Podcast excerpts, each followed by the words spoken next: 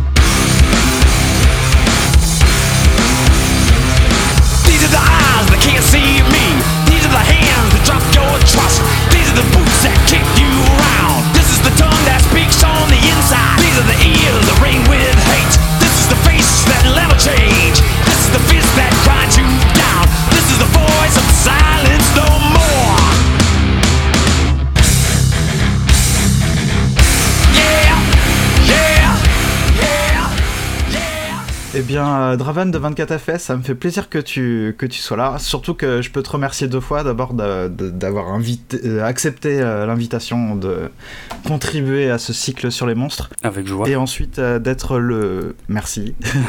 Et euh, ensuite bah, d'être le premier invité euh, officiel euh, sur Comment C'est vrai, ok, cool. cool, merci. Euh, merci pour cet honneur. Et moi, euh, de toute façon, c'était. euh, la réflexion a dû durer au moins un quart de seconde pour, pour accepter l'invitation parce que voilà, le sujet me botte. Et il va falloir que tu me, que tu me coaches un tout petit peu, que tu me restreignes un peu pour pas que je parte dans tous les sens. Mais, mais je pense qu'il y a des choses à dire.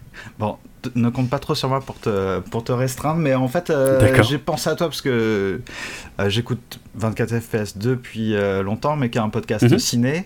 On, on va faire un petit coucou à, à Julien en passant, s'il nous écoute. Tout à fait. Et, euh, mais je sais surtout que tu es un passionné de musique, de rock. Ouais. Et quand j'ai pensé à ce cycle sur les monstres, je me suis dit, il y en a un qui peut faire ce que personne d'autre ne peut faire, c'est parler des monstres dans le rock. Ah, je suis sûr que plein de gens peuvent le faire, hein, en vrai. Euh, je, peux te parler des monstres euh, dans les groupes de rock que je connais et que j'écoute, mais euh, ça aurait été avec quelqu'un d'autre. je pense que tu aurais pu avoir une vision différente avec d'autres groupes et d'autres trucs. Attention, je ne suis pas le seul. Mais en tout cas, je suis honoré que tu le penses. Ben, en tout cas, merci encore de, de participer. Euh, de pour info, euh, pour qu'on pour qu'on situe euh, ta passion pour le rock, euh, c'est tu joues tu- depuis longtemps, tu es un passionné de rock. Comment ça, ça se définit? Alors, ouais, le, le rock en deux mots, hein, parce que là, rien qu'avec ça, je peux te faire une réponse de deux heures. Mais le rock, ouais, ouais, c'est c'est probablement le, le comment euh, le style majeur en ce qui me concerne. C'est de loin ce que j'écoute le plus et depuis euh, depuis très longtemps. On va dire que euh, au milieu des années 90, j'ai complètement plongé dans le rock, voire le hard rock, hein, pour être franc. En fait, j'écoutais déjà un peu de rock petit. Euh, par le biais de, de, ce qu'écoutaient mes parents. Euh, donc il y avait beaucoup de trucs euh, qui étaient à chier, qui ne me plaisaient pas du tout. Mais, mais voilà, il y avait quand même de temps en temps, comme ils écoutaient aussi beaucoup de trucs des années 60, 70, quand eux ils étaient jeunes, en fait, ouais, j'ai- commencé à bien kiffer le rock à ce moment-là. Et dans les années, milieu des années 90, boum, d'un coup, j'ai complètement fait la bascule sur, sur ce qui se passait à ce moment-là, notamment sur la scène hard rock. Donc il est vrai que euh, je vais surtout parler euh, probablement de hard rock, mais je, j'ai tendance à croire que, que, que certaines des choses que je vais évoquer sont valables un peu partout dans, dans le rock, vraiment en général, quoi. Mais euh, voilà, et j'en joue effectivement. Euh, je, joue dans un groupe, un groupe de trash metal, euh, donc quelque chose d'assez, virulent, d'assez agressif, euh, depuis, pff, je sais même plus, ça doit faire 6 ou 7 ans dans ces eaux-là, donc j'ai déjà donné des concerts et tout. Ce n'est pas moi, en revanche, qui écrit les textes du groupe. Moi, je suis le guitariste, vaguement compositeur selon les morceaux. Voilà, voilà pour la, carte d'identité par rapport au, au rock en général. Et si tu veux donner le nom de ton groupe, il n'y a pas de problème. hein. Ah oui, c'est euh, ça s'appelle Defractor euh, avec un K. Parce Ouais, c'est mieux. métal. C'est toujours mieux avec un K. Ouais. J'ai cru comprendre. euh, ça vient de quelque chose, de quelque part, euh, la lettre K, parce que j'ai regardé euh, Call of Cthulhu de Metallica, j'ai écouté, ça prend un K. Il y a des- je vois des K Exact. partout. Ben, en fait, c'est euh, très métal euh, de mettre. euh, ouais, de mettre des K à la place du C. Il y a plein de groupes de métal comme ça qui, qui, qui ont, qui ont pris des mots avec où à la base il y avait un C et puis qui l'ont remplacé par un K et ça fait tout de suite plus agressif, plus massif, plus machin. C'est un peu comme les. Euh, Comment les, les umlaut metal, euh, tu sais, les, les, les, les trémas euh, Ah, qu'utilisent Motley Crue ou Motorhead, tu vois. C'est en vrai, euh, j'ai envie de dire, c'est de la connerie, c'est comme le cas, tu vois, mais, mais ça fait plus métal. Donc, euh, voilà, ça se fait. Mais il n'y a pas d'explication plus rationnelle que ça. hein, Non, non, mais ça, ça me va, parce que je viens de me poser la, la question. Euh, bon, on va commencer à parler un petit peu des monstres. Toi, t'as Mhm. les, les monstres dans. Alors, je vais dire, parce que j'y connais rien, le rock en général. Mais euh, t'as toujours. euh, dès que t'as commencé à écouter du, la musique, t'as tout de suite vu qu'il y avait des monstres. comment t'as as rencontré Alors- les monstres dans le rock? Il y a, euh, moi j'ai une anecdote super marrante à ce sujet en fait, euh, à laquelle j'avais pas pensé depuis, assez longtemps d'ailleurs, mais qui m'est revenue euh, par rapport à ça, c'est que l'une de, l'un de mes premiers contacts en fait avec le hard rock, c'était probablement par le biais d'un monstre et, d'un visuel en l'occurrence, euh, parce que j'étais à l'école primaire.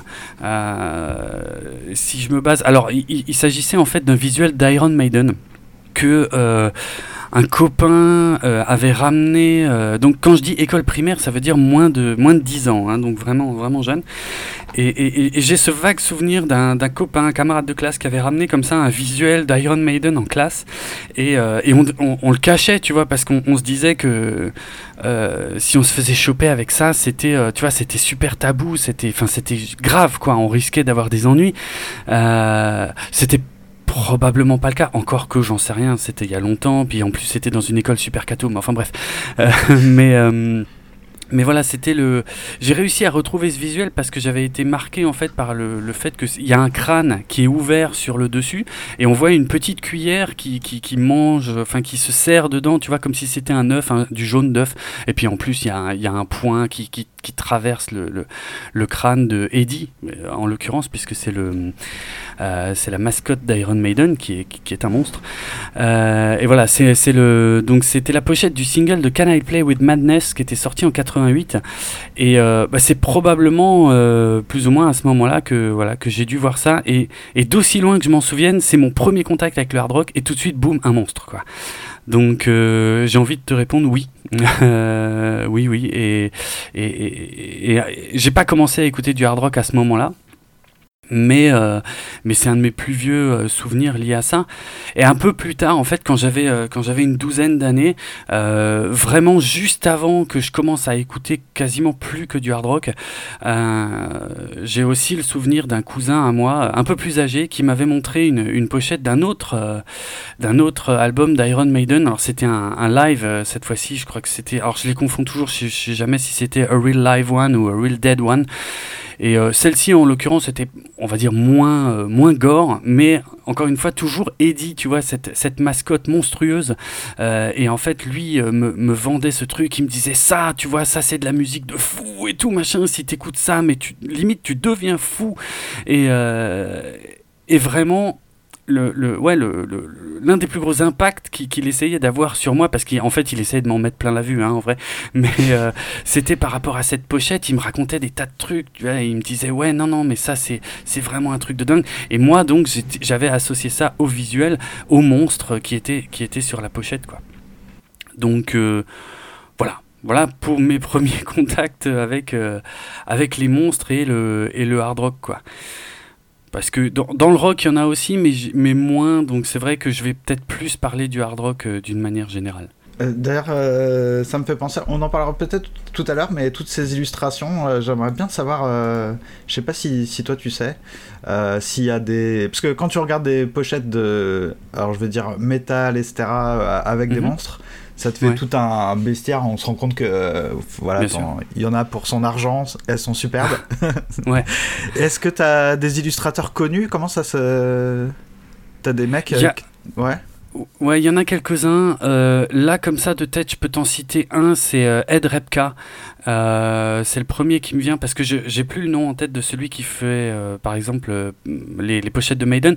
Mais Ed, Ed, Repka, par exemple, est super connu parce qu'il a fait certaines des pochettes les plus connues de euh, du groupe Megadeth, euh, qui a lui-même euh, sa, propre mascotte monstrueuse en la personne de, Vic Ra- Rattlehead, qui est, qui est aussi un espèce de zombie. ouais, on est entre le, entre le crâne décharné et le zombie d'une manière générale, donc assez proche de, du Eddie de Iron Maiden quelque part.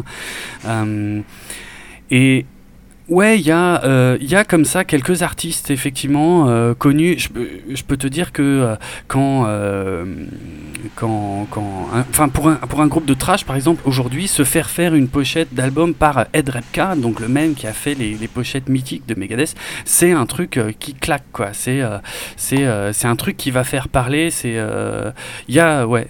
Ouais, ouais, il y a, y y a vraiment des artistes comme ça. Je sais que la, pochette de Arise euh, de, de Sepultura aussi, par exemple, qui est une espèce de masse monstrueuse, un truc, un espèce de mélange dégueulasse de plein de trucs, de, de, de- poils, d'yeux, de, de membres, de trucs vraiment euh, immondes.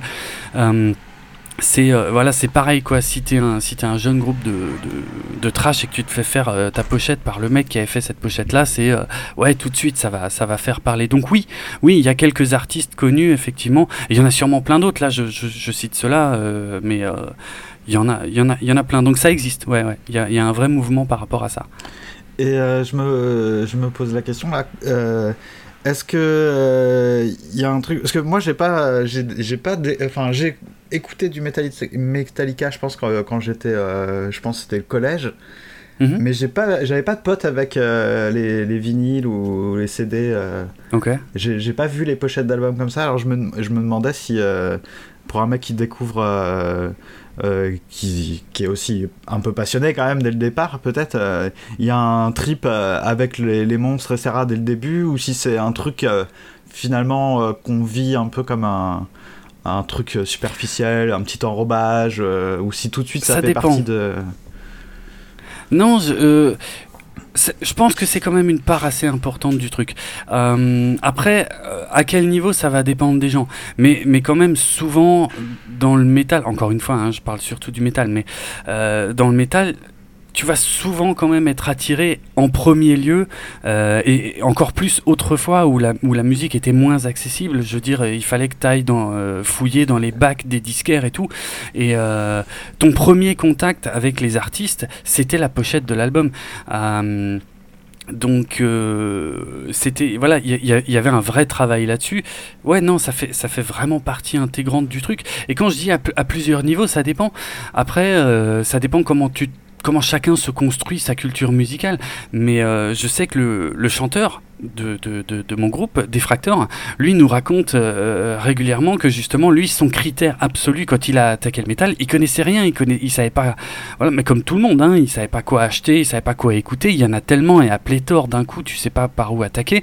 Et en fait, lui, euh, il, choisissait en fonction de la pochette. Voilà. Plus la pochette avait l'air monstrueuse et dégueulasse, euh, plus il se disait que ça avait l'air cool, quoi. Et, euh, et voilà, et ça a été son point de départ, on va dire. Pour d'autres, ça peut être. euh, Enfin, pour moi, ça a été un peu différent, mais. euh, mais les visuels, les visuels ont toujours été une, part importante du truc. Voilà, c'est pour ça que je nuance en disant que ça dépend des gens, mais je non, vraiment, vraiment, le visuel pour moi est très important dans le rock. Dans le rock et dans le hard rock, hein, les, pochettes. Autrefois, en plus, avec les vinyles, on pouvait vraiment admirer ces trucs. Il y, y avait, euh, il y avait un vrai boulot. Je dis pas qu'aujourd'hui il y en a moins, encore que mais euh, mais euh, voilà tu pouvais tu pouvais vraiment passer un temps fou. Tu te mettais ton disque sur la platine tu le faisais tourner. Et euh, alors si tu avais du bol tu avais les paroles. Des fois il n'y avait pas les paroles. Mais qu'est-ce que tu faisais pendant que tu écoutais le truc? Bah tu décortiquais la pochette quoi de A à Z. Et puis plus plus elle était gore plus tu allais chercher les petits détails et tout. Par exemple dans les pochettes d'Iron Maiden je sais qu'il y a des enfin dans certaines en tout cas il y a plein de petits détails cachés à droite à gauche. Donc voilà il il y, avait presque un, jeu de piste euh, monstrueux quoi. Et puis aussi le côté euh, le fait de s'acheter comme ça un disque euh, avec un truc bien dégueu et puis de, de, pouvoir l'afficher dans sa piole enfin c'est un truc c'est classe quoi. Après peut-être tout le monde comprend pas ça mais, mais, mais, moi je trouve ça excellent quoi ah, c'est pas comme euh, faire trôner euh, son, son, vinyle de Claude François. de... C'est différent, mais, mais, je pense que, la, quoique l'approche est la même, en fait. Je, je pense que l'idée est la même. Hein. C'est vraiment d'illustrer de, de, ouais, d'illustrer ton univers et, et, de remplir ton univers avec euh, non seulement la, la musique que tu écoutes, mais en plus le, le, côté visuel. Donc, non, je, je pense que l'intention est exactement la même. après, le résultat visuel n'est pas tout à fait pareil, mais, mais l'intention, pour moi c'est pareil. Est-ce que euh, tu sais si, euh, en gros, euh, les monstres ont, dès le départ été soit sur les pochettes, soit dans les titres des chansons, soit dans le métal? C'est genre le métal est né, hop, il y avait des monstres? Plus ou moins, plus ou moins. Je vais, alors, je vais, je vais remonter loin parce que je vais même te dire, pour moi, les, premiers qui ont mis des monstres euh, dans la musique, je vais, je vais te dire, c'est l'Église, l'Église avec un grand E, euh, au Moyen Âge, euh, parce qu'il y, il y avait un... Alors là, je vais te parler d'un truc, même moi, je suis pas sûr de... Parce qu'en en théorie musicale, je suis pas très très bon, mais le, comment, si tu joues un intervalle à trois tons, qu'on appelle aussi un triton, ou une carte augmentée, ou une quinte diminuée, ça porte plein de noms, mais je... Voilà. Euh, et ben en gros, euh, c'était euh, comment c'était un enchaînement de notes ou d'accords qui, qui, pouvait, qui, en fait, qui pouvait générer une espèce de tension, une espèce d'attente, tu vois, dans la musique, et qui au Moyen Âge, en fait, a beaucoup déplu à l'Église, et qui l'a qualifié de Diabolus in Musica. Euh, donc en, ce qui veut dire le, diable dans la musique. Et, ils ont interdit en fait euh, l'usage de cet intervalle parce qu'ils considéraient que seul, euh, seul le diable pouvait, pouvait apprécier cet enchaînement-là. Quoi. donc voilà, c'est pour ça que j'ai envie de te dire, les premiers qui ont foutu un monstre dans la musique, si on remonte jusque-là, c'est ce serait pour moi l'Église. Mais après, dans la musique rock, il y a il y a des légendes. Euh, alors là, on va revenir au rock vraiment, vraiment très, très général avec, euh, avec la naissance même du rock, avec un, bluesman qui s'appelait euh, Robert Johnson. avec toutes les recherches que j'ai pu faire à ce sujet, je, il me semble que c'est l'un des premiers à avoir vraiment joué sur ça, en fait. C'est-à-dire, je sais pas si tu connais, ça te dit quelque chose, Robert Johnson? Non, j'avoue, je, suis un gros nage. Je me sens vraiment ignorant là. Non, non, mais il y a pas de souci. Non, non, mais c'est pas, c'est pas non plus, euh, c'est pas des grands, grands classiques. Enfin, ça dépend pour qui en fait. C'est-à-dire que tous les tous les rockers qui ont commencé euh, après, qui se sont lancés dans les années 50 et 60, se sont inspirés de, Robert Johnson. Mais aujourd'hui, la plupart des gens, le grand public, n'a pas la moindre idée de qui est Robert Johnson. Mais si tu veux, c'est un mec qui a, qui a vécu euh, au, début du XXe siècle euh, aux États-Unis, au Mississippi. C'était un guitariste et donc chanteur de blues. Et, et donc, comme, comme il y en avait, en fait, il y en avait quelques-uns qui commençaient à émerger. En fait, on, on parle de l'époque où les, les premiers bluesmen ont, commencé à pouvoir s'enregistrer en fait. C'est pour ça qu'on a une trace précise. Et, et Robert Johnson, en fait, lui, il a marqué le truc parce que on, on, considérait en fait tu sais c'était euh, dans des dans des soirées euh, dans, dans, des bars euh, pas forcément très bien famés qui étaient comment surtout fréquentés par les esclaves et tout qui c'était c'était un peu leur seul moyen de d'échapper à leurs conditions. Il y avait il y avait toujours un mec dans un coin ou avec un piano ou avec une guitare qui se donnait comme un dingue. Il y avait évidemment énormément d'alcool qui circulait. Donc voilà. Et Robert Johnson s'est fait remarquer comme ça parce que lui, il y allait vraiment comme un dingue sur sa guitare. Et. Euh, et on considérait, euh, enfin, il y a une légende en fait qui a commencé à naître euh, par rapport à ça, que lui-même a alimenté parce que ça lui faisait de la pub en fait, que comme quoi il avait, il avait vendu son âme au diable à la croisée des chemins, à Crossroads, c'est euh, c'est le titre d'un de ses morceaux où il raconte ça, et voilà, il aurait fait un pacte avec le diable. Donc le pacte avec le diable, c'est c'est- vieux, hein, c'est c'est, il y a Faust, il y a, il y a, je sais plus, il y avait des, des, soupçons sur Paganini aussi bien longtemps avant, mais, mais dans l'histoire du rock, on considère que voilà, le premier à avoir joué avec cette image, ce serait Robert Johnson, qui en plus euh, est, mort euh, empoisonné donc en, en 1938, euh, a priori parce que il avait couché avec une femme qu'il fallait pas et que le mari se serait vengé. Mais la légende veut que en fait c'est le diable qui serait venu, tu vois, prendre son âme et tout machin.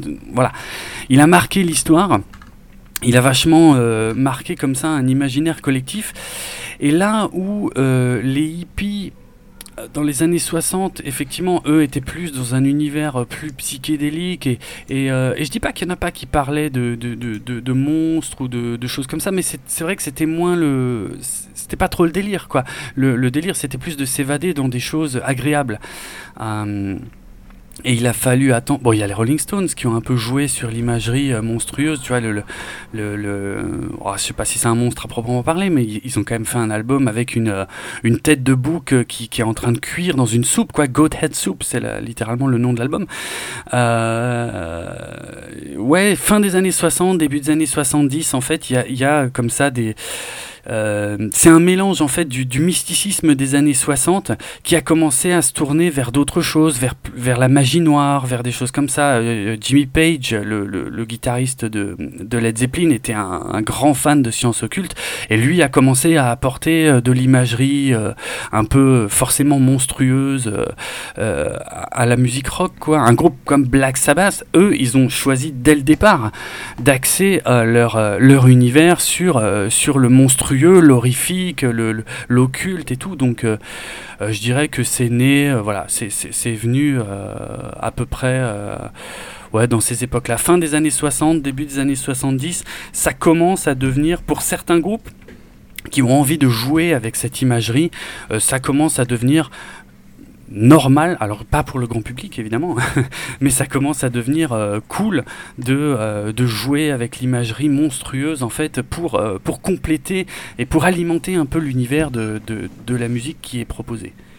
D'ailleurs, là, on parle de monstres, un peu peut-être de. Ouais, de.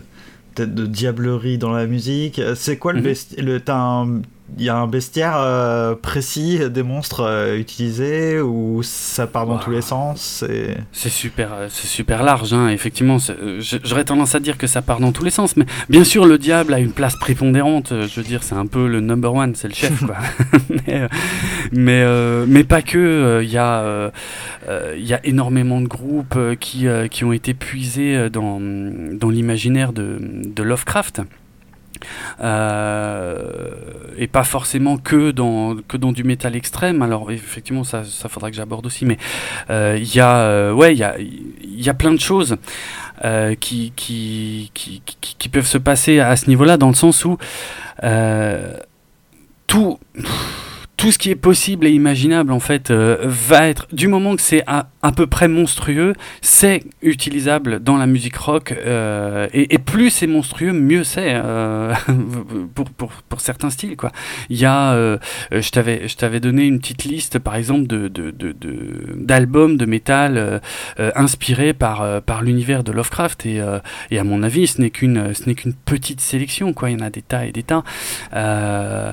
L'univers de, de Tolkien aussi a été beaucoup utilisé, hein, beaucoup, énormément de groupes de métal extrême, de death metal, de, de, black metal ont été puisés leur nom euh, et leur euh, l'inspiration des thèmes euh, dans ouais dans les œuvres de, de Tolkien puisque dans, chez Tolkien évidemment il y a des y a des héros mais il y a aussi ils combattent des monstres ils combattent des méchants. Sauron le Balrog le dieu Morgoth qui est donc le pour faire simple le, le- le chef euh, de Sauron Euh, c'est euh, enfin voilà tout, ça a donné naissance à encore une fois a nourri l'imaginaire des, musiciens. Donc j'ai envie de dire il n'y a pas de limite. Vraiment tout ce que tu veux. Et évidemment le cinéma tous les monstres du cinéma sont largement présents dans le rock et, le hard rock d'une manière très très très très large. C'est c'est une évidence. Donc aucune limite. Au contraire aujourd'hui je dirais même si tu arrives à être original et à créer de nouveaux monstres ce qui, ce qui, enfin, je dis pas que c'est impossible, mais, euh, c'est toujours possible, mais, c'est de moins en moins facile en fait de se démarquer parce qu'aujourd'hui c'est vraiment devenu euh, la norme euh, presque d'utiliser les monstres. Mais en tout cas, les sources d'inspiration, elles sont aussi vastes qu'il y a de, de groupes, j'ai envie de dire. voilà quoi. Ça peut être un roman obscur qu'un membre du groupe a lu aussi bien qu'un un film d'horreur super culte que tout le monde a vu. Tu vois, c'est ultra ultra large. Et euh, comment dire? T'as euh, les, les, les, monstres. Euh, on les voit sur la pochette. Tu nous as parlé d'Eddie tout à l'heure.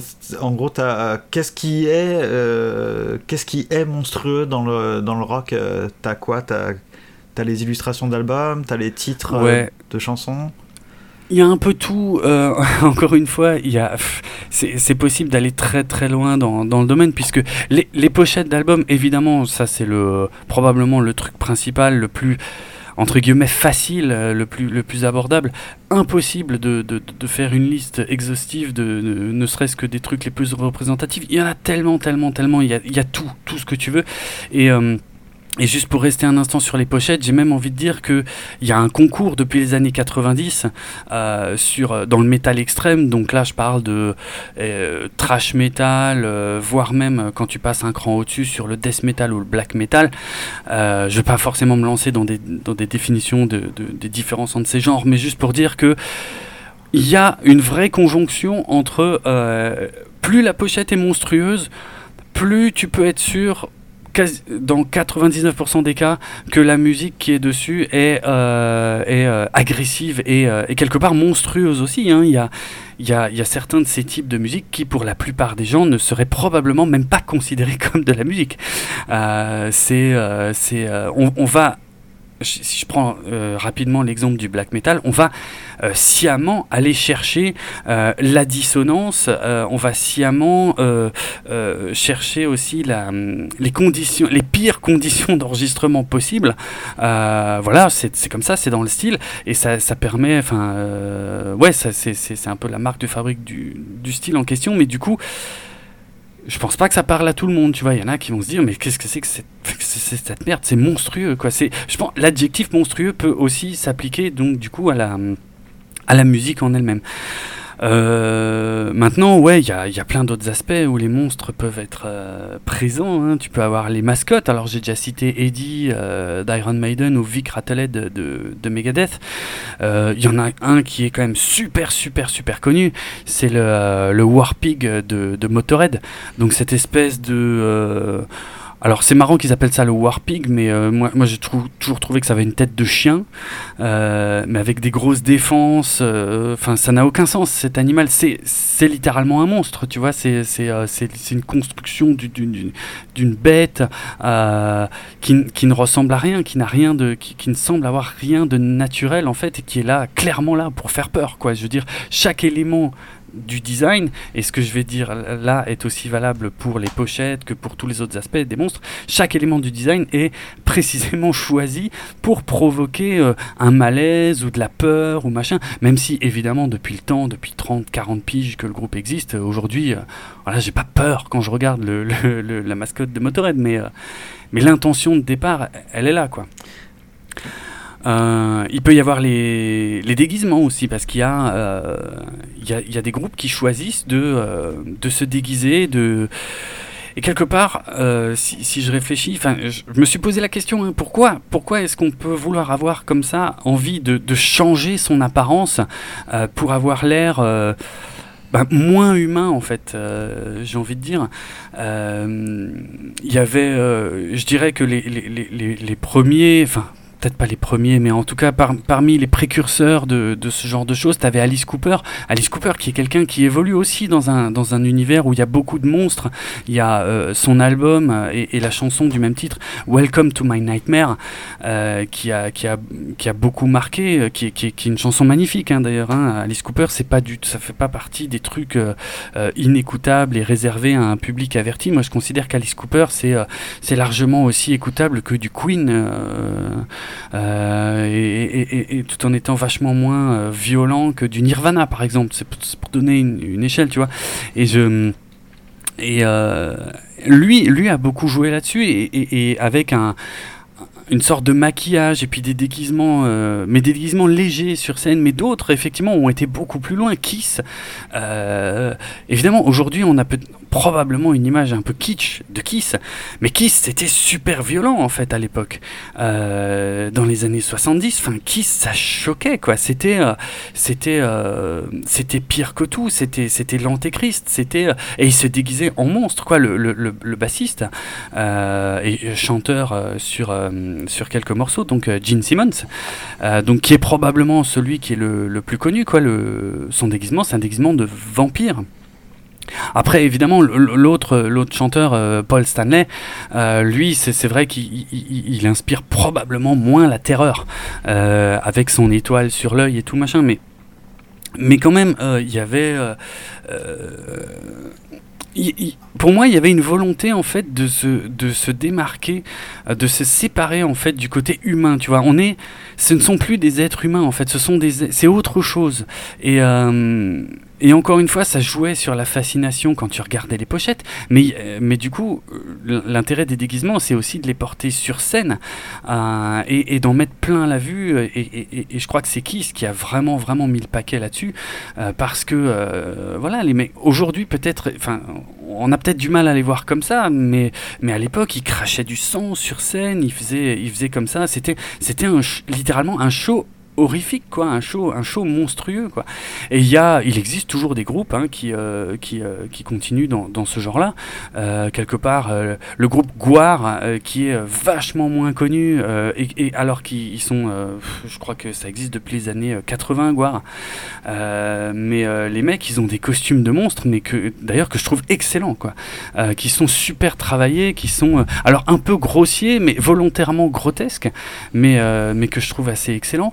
Il y a évidemment en 2006, euh, il y a Lordi qui a gagné l'Eurovision. Pour moi, le, les costumes, alors beaucoup encore plus travaillés et, pour le coup beaucoup plus fins quelque part que, que ceux de mais, euh, mais, mais, pour moi c'est un peu le même esprit. Euh, voilà, continue d'entretenir en tout cas cette, cette, cette espèce de tradition, quoi. Ça, ça existe toujours. Hein. Je pense que même, même un Slipknot au début, quand il on ne connaissait pas du tout leur visage, on ne connaissait pas leur identité. Euh, d'ailleurs, c'était, souvent le cas hein, au début de Kiss, au début de l'ordi. Ça entretenait un mystère, tu vois. On connaissait pas leur nom, on connaissait pas leur tête. Et dans, du coup, tu, tu pouvais pas les associer à quelque chose d'humain. Il n'y avait que la représentation monstrueuse qui existait, je pense, dans, euh, dans l'esprit des fans. Et ça, euh, ça je pense, ça aide énormément à, euh, à, la réputation du groupe et à la, euh, la reconnaissance qu'ils qui, qui peuvent, euh, qui peuvent obtenir aussi. Quoi.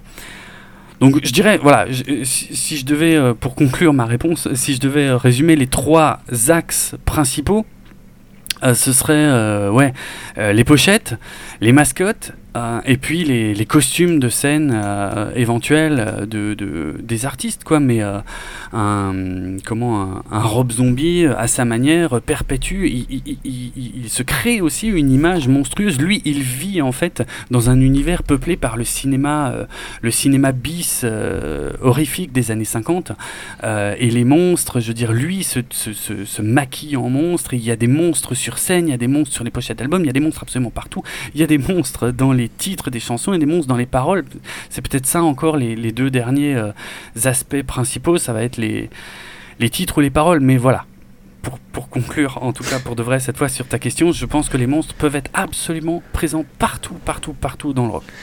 T'as des, as des exemples euh, de, de t'as vu ou toi toi-même de, de gens qui auraient vraiment enfin je te dis pas tomber dans les pommes tu vois mais vraiment eu ce sentiment un peu de peur ou de terreur en regardant en écoutant en regardant un album ou ou je sais pas moi même tes parents qui rentrent dans ta chambre t'es en train de regarder un clip de je ne sais qui et tu vois moi ma mère elle, verrait ça je pense qu'elle ferait genre oh un pas en arrière mais, mais, mais j'ai envie de dire, c'est normal, c'est à ça que ça sert en fait. C'est même ça le but. Donc, euh, des exemples, ouais, j'en. Ouais, vite fait, un ou deux, mais euh, euh, je me souviens, il y avait à une époque, il y avait une copine que, que, que, je, que je, ramenais chez elle, et évidemment, dans ma voiture, j'avais tendance à écouter du, bah, du Slayer, des trucs comme ça, donc on est, on est juste pour essayer de placer sur l'échelle du métal, on n'est pas dans ce qui se fait de, de pire en termes de, comment, de musicalité ou, d'agressivité, mais on est quand même déjà pas mal haut. Quoi. Et, euh, et elle, c'était pas du tout son kiff, et, elle, et ça me marquait, euh, elle, elle me disait, est-ce que tu peux mettre moins fort, j'ai peur. Et c'est vrai que moi, ça me faisait bizarre parce que je disais, mais euh, comment est-ce qu'on peut avoir peur? Enfin, Alors qu'en vrai, c'est un peu ça le but quand même, quoi. Je veux dire. après, les visuels, peur des visuels. Je sais pas si c'est. C'est fait un peu pour ça, mais en, même temps, je pense que le but est surtout d'être offensant que, plus offensant qu'effrayant en fait je, pense c'est pour ça que, euh, que les métalleux adorent porter euh, des, des t-shirts de leur groupe avec, avec ces visuels encore une fois monstrueux horrifiques euh, et, et voilà je veux dire c'est aller faire ses courses avec un avec un avec une pochette d'album de Cannibal Corpse par exemple ça c'est ça c'est un peu les grands maîtres hein, du, du, super gore en termes de pochette c'est Cannibal Corpse donc c'est du du gros death metal californien c'est très dur à écouter même pour moi hein, pour être franc. Et euh, et voilà aller faire ses courses avec un t-shirt comme ça par exemple effectivement je pense que tu peux voir que les gens vont, vont quand même être un peu un peu surpris peut-être pas au point de défaillir, mais, euh, mais euh, ouais, ça peut, ça, ça, ça, marque quoi. Et c'est euh, pour être France, c'est le but. Ouais, je crois qu'on a tous en tête l'image. je sais pas si ça doit être dans des films ou. J'ai toujours l'image du mec, genre avec des cheveux longs, un t-shirt avec des crânes et des, des monstres rentrés dans un supermarché et des petites mamies qui s'écartent en se disant Oh là C'est exactement ça. c'est exactement ça. Et, et, tu vois, et j'approche de la quarantaine et, quelque part, j'ai euh, ce petit kiff, je, l'ai toujours, tu vois. Je j'en porte pas tous les jours des, des, des, t-shirts de groupe, mais de temps en temps, j'ai ce petit kiff de mettre un truc bien, bien méchant et puis d'aller ouais faire mes courses ou faire un tour dans la rue et tout. Et je sais que les ouais, ça laisse pas forcément indifférent, notamment les personnes âgées. mais euh, ouais, mais moi, je trouve ça fun, mais peut-être que c'est pas le cas de tout le monde. Mais moi, je trouve ça excellent, quoi. Parce qu'en vrai, ça fait, ça fait pas de mal à grand monde, quoi. Il y avait eu des histoires comme ça, hein, je me souviens encore une fois dans les années 90 ou début 2000, euh, des histoires de, justement dans des supermarchés, je crois que c'était en Angleterre, euh, de, de, de, personnes qui avaient, qui avaient prévenu la sécurité, qui avaient demandé aux jeunes euh, en question d'enlever son t-shirt parce qu'il était beaucoup trop offensant et du coup le mec avait dit non, ce que je comprends tout à fait. Et, euh, et il avait été arrêté, quoi. Je veux dire, c'est ça, c'est un cas extrême, on va dire, de, de, du but du truc. Mais, euh, mais en vrai, euh, t'as fait du mal à qui, quoi? Voilà, c'est à mon avis à personne. Donc le, c'est que ça marche, quoi. Et tant mieux si ça marche toujours, en fait, quelque part. J'ai envie de dire. Et je me disais, ouais, c'est, peut-être, alors là, c'est peut-être que ça amène à à plein d'autres questions et plein de réponses différentes. Mais euh, hmm. c'est quoi le truc qui fait que t'en as. Euh, enfin. il y a des bon il y a peut-être des gens qui sont qui s'en cognent aujourd'hui parce que ça date euh, t'as les passionnés et puis euh, mm-hmm. t'as ceux qui peut-être encore sont choqués mais c'est au-delà du côté ah, je trouve que c'est fun euh, il y a un autre truc qui fait que enfin en fait en gros euh, même si tu prends le pire euh, comme tu dis le plus le plus trash des métals le plus black des métals en dehors du côté ah bah j'aime j'aime bien. Je sais pas s'il y a des mecs qui te répondent ah j'aime bien juste comme ça tu vois genre ah, non parce que c'est souvent une musique de passionné donc ouais souvent l'explication va être un peu plus précise. Ouais, c'est quoi en fait euh, Tu as, des réponses toutes faites des fois de, gens, euh, enfin, ou même de toi? Qu'est-ce qui fait qu'en fait, une musique qui est jugée monstrueuse en tout cas, euh, un truc à la limite de l'inécoutable, c'est il y, y, a un truc qui fait que on écoute bah, quand même alors, Ouais, bah j'imagine que oui, mais je pense que c'est vraiment propre à chacun. je pense que ah, déjà, déjà euh, si tu veux, le concept de musicalité, bon là on s'éloigne un tout petit peu, mais je vais, je vais faire attention, je vais pas trop dériver. Mais si tu veux, je, pense que le concept de musicalité, il est, euh, il est très personnel en fait, tu vois. Et euh, je veux dire, c'est pas parce qu'effectivement il existe en, théorie musicale, il existe des gammes extrêmement précises, des notes et tout. ça, par contre, les notes, c'est sûr, voilà, il y a, ces notes-là, il y a pas, tu peux pas faire de notes qui n'existent pas, tu vois. Ça c'est sûr. Mais par contre, il y a des gammes, des mélodies bien précises et tout. Euh, mais qui a décidé que seul ça était la musique, en fait? Et, dans un style musical extrêmement euh, dissonant, euh, volontairement dérangeant, il y en a qui, vont trouver leur kiff et qui vont y trouver leur musicalité en fait. Donc après, encore une fois, ça dépend de plein de choses. Ça va dépendre de ta culture, ça va dépendre de probablement de ton âge aussi. Hein. Je, je, c'est peut-être un peu cliché, mais, euh, mais je pense que quand euh, souvent quand tu découvres le métal, euh, quand t'es ado et tout, plus, plus ça chie, plus ça envoie et plus c'est dégueu et mieux c'est, tu vois. Et, et je peux comprendre. Hein, après, c'est pas, c'est pas moi que ça choque. et souvent, avec le temps, ça a tendance à se calmer un peu. Ça veut pas dire que tu arrêtes d'écouter de, euh, d'écouter ces trucs-là. Euh, enfin, il y en a plein aussi qui arrêtent d'écouter d'ailleurs, hein, mais en soi, c'est pas un problème. Mais. Euh, mais je pense que tu, ta réflexion va aller plus loin, tu vois. le, côté j'aime bien parce que parce que c'est vraiment ignoble. c'est souvent bien quand tu commences, mais voilà, au bout d'un moment, tu vas ouais, tu vas y trouver quelque chose. Et je pense, voilà, la réponse la meilleure réponse que je pense pouvoir te donner, c'est que, c'est que chacun va y trouver quelque chose, en fait, et chacun va y, euh, va y trouver sa définition de la musicalité, celle qui lui correspond, celle qui lui plaît. Et, euh, voilà. Et si tu mixes ça en plus avec, effectivement, euh, toujours le petit côté. le petit côté. où tu braves l'interdit, encore que ce sont des interdits qui n'existent plus vraiment. Hein, quand je te parle de comment de, de, de, de, pochettes un peu gore qui vont mettre en scène des euh, justement euh, tout un bestiaire démoniaque euh, ou enfin en, vrai, il n'y a plus vraiment d'interdit. C'est évidemment l'idée de départ était de choquer les institutions, les institutions principales étant souvent les parents, euh, les instituteurs. On parle d'institutions, on ouais, on parle des institutions en fait quand t'es ado, quoi. Euh, parce que souvent les pochettes, euh, surtout à une époque dans les années, je pense 80 et début 90, c'était quand même construite par rapport à ça, c'est-à-dire la volonté était effectivement de faire chier euh, mais euh, ceux, qui qui représentaient ton autorité directe, donc oui, tes parents, tes profs, euh, et puis éventuellement, je sais pas, moi, ta famille, et puis les bien-pensants d'une manière générale, mais pas, la, volonté n'est pas de... de combattre l'ordre établi, quoi. Mais juste peut-être de montrer, par contre, que l'ordre établi, c'est pas trop ton truc, quoi. Ça veut pas dire que tu vas aller égorger quelqu'un tout de suite derrière, hein, je veux dire, mais mais voilà quoi euh, que que t'es que t'es content d'être à la frange en tout cas du truc quoi euh, que que t'es content aussi t'aimes bien tester les limites euh, des gens des gens des autorités qui t'entourent quoi. C'est exactement l'histoire que je te racontais tout à l'heure avec cette pochette de Maiden quand j'étais à l'école primaire. Je devais avoir 9 ans. Et on se cachait quoi pour regarder ce truc. Et aujourd'hui ça me fait sourire. Aujourd'hui limite je me demande comment c'est possible? Mais en fait voilà c'est ça dépend du référentiel de chacun en fait et c'est je pense que ça a beaucoup été construit là-dessus à la base aujourd'hui Aujourd'hui, il y a plus un côté traditionnel en fait. Hein. Aujourd'hui, si tu fais du gore grind, euh, donc c'est un, c'est compliqué, mais c'est un, sous-genre de, death metal extrêmement euh, agressif. Euh, on, est, on est probablement dans, dans, ce qui se fait de plus agressif.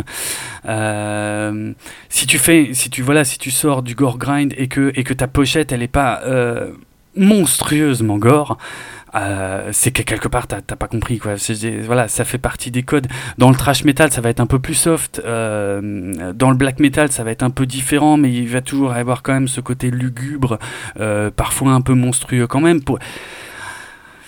Il y a le côté traditionnel, euh, il y a encore une fois la réponse elle est très complexe à ta question en fait, y a, elle, est très multiple je pense, il y a, y a un mélange de tradition, de volonté de choquer, de, d'être aussi parfois des éternels adolescents. Alice Cooper, se définit, enfin Alice Cooper ne s'appelle pas Alice Cooper en, vérité, hein, il s'appelle Vincent Fournier, euh, mais il s'est créé le personnage d'Alice Cooper et, lui-même a dit il y a très longtemps, aujourd'hui il a, il a 70 ans, hein, mais il, il, a toujours dit que Alice Cooper, le personnage d'Alice Cooper était un éternel adolescent. Euh, et c'est ce qui lui permet de chanter à 70 piges aujourd'hui sur scène, de continuer à chanter euh, des morceaux comme I'm, I'm 18, tu vois, qui, est littéralement la version un peu subversive de Il venait d'avoir 18 ans. que, quoique il venait d'avoir 18 ans, c'est aussi un peu subversif quand on y pense. Mais, et, tiens, tant que je suis sur Alice Cooper, Alice Cooper, et, plein d'autres, hein, mais j'ai cet exemple-là en tête, euh, va aussi se servir des monstres parfois pour, euh, pour parler de sexe de manière détournée. Je veux dire, le, les, euh, comment, les, hum, les images, les, les, je sais pas comment dire, les amalgames, enfin les, les, les analogies, voilà, avec, avec le sexe dans le rock, c'est pareil, c'est presque aussi vieux que le rock en fait. Hein. et il y avait des artistes qui, qui, qui, choquaient déjà dans les années 50 parce que on, on se rendait compte que, euh, je sais pas moi, euh, Tutti Frutti par exemple, ça parlait de, ça parlait de sexe quoi. Donc ça c'est pas du tout nouveau. Mais quand Alice Cooper chante, euh, donc au début des années 90, fin 80, j'ai plus la date exacte, quand il chante Feed My Frankenstein, donc nourris mon Frankenstein, donc évidemment tu te dis, de premier abord, tu te dis ouais il parle il parle d'un monstre, il parle de voilà, il parle de Frankenstein. On est on est dans les classiques, on continue d'exploiter les codes de l'horreur et tout machin. Mais en vrai, il parle de sexe en fait. Et, quand il dit, euh, quand il dit, enfin le refrain c'est euh, Feed my Frankenstein, uh, hungry for love and it's feeding time. C'est voilà, nourris mon Frankenstein. Il a, il a faim d'amour et c'est l'heure de bouffer. globalement, c'est l'heure de baiser quoi. En fait, c'est euh, les monstres, je pense, sont aussi un moyen, continue d'être un moyen en fait d'aborder les, sujets ou tabous euh, ou, euh, ou tendancieux, quoi, et, euh, mais de façon détournée.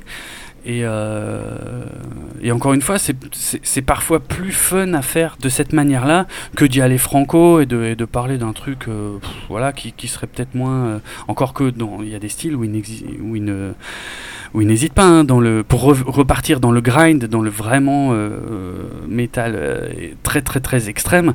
Euh, le porno grind, par exemple, est un genre musical qui, qui se définit par ses paroles, donc qui parle de sexe extrêmement crûment et de, et de pratiques que, que, que je peux même pas imaginer. Donc voilà. Ouais, je sais pas si j'ai vraiment répondu à la question, mais encore une fois, le, le, monstrueux, il est, il fait partie de la tradition du truc en fait, et je, peut pas concevoir que, que, que, ça s'arrête. Euh, ça n'est pas. Euh, ça n'est pas has-been en fait. Euh, même si aujourd'hui, quand je regarde Ozzy Osbourne qui, au début des années 80, donc se déguisait en loup-garou pour l'album Bark at the Moon, qui était, qui a eu un, énorme succès. Franchement, il a l'air con. je, vais être franc, il, il a l'air con. Mais mais d'une manière générale, ça ne veut pas dire que, le, que l'approche du truc est, euh, est, dépassée, has ou bidon, quoi. C'est vrai qu'il y avait une espèce de... Parce que déjà, je me rappelle quand j'étais gamin, euh, entre la pochette... Enfin, soit la pochette, soit le groupe, le clip... Euh, bon, la musique, non, parce que la musique, euh, je pense c'est difficile d'avoir un jugement euh, du genre euh, c'est kitsch ou pas kitsch. Bah, il y a peut-être des mm. chansons kitsch, j'en sais rien. Mais là, il y avait toujours une espèce de frontière vite franchie entre le truc vraiment genre épique, un peu bien fait, effrayant, et le truc un peu ringard où tu te disais soit c'est du deuxième degré, soit les mecs ont loupé quelque chose. Je ne sais pas. Il y a Il y a beaucoup, de, il y a beaucoup de deuxième degré hein, dans le métal. Il y en a même beaucoup plus qu'on ne croit. Euh, beaucoup des groupes qui sont, euh, qui sont euh, parfois encore aujourd'hui, mais enfin, c'est devenu plus rare. Le, pic, je dirais, était plutôt dans les années 80 où on, on, allait quasiment, enfin, on allait jusque dans les tribunaux quoi pour attaquer des, des groupes aux États-Unis sur le contenu de leurs morceaux ou des choses comme ça. Mais